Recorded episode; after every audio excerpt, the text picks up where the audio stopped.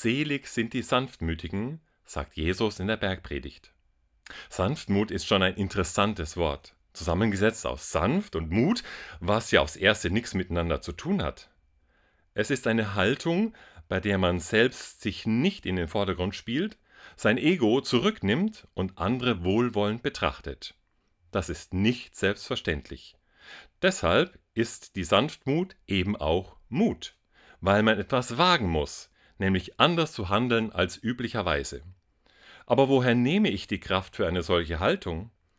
Da hilft uns das englische Wort für Mut, Courage, abgeleitet vom lateinischen Wort cor für Herz.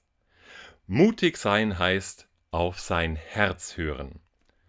Wir sind in unserer abendländischen Tradition so gewöhnt, auf unseren Kopf und die Gedanken darin zu achten, dass wir verlernt haben zu spüren, was unser Herz sagt. Dort aber ist nach biblischer Tradition der Sitz des Verstandes, ich würde eher sagen der Weisheit. Vielleicht bringt uns das keinen äußeren Erfolg, aber es ist dennoch weise, weil wir unserem inneren Wesen treu bleiben. Wer auf sein Herz hört, der kann auch sanftmütig sein.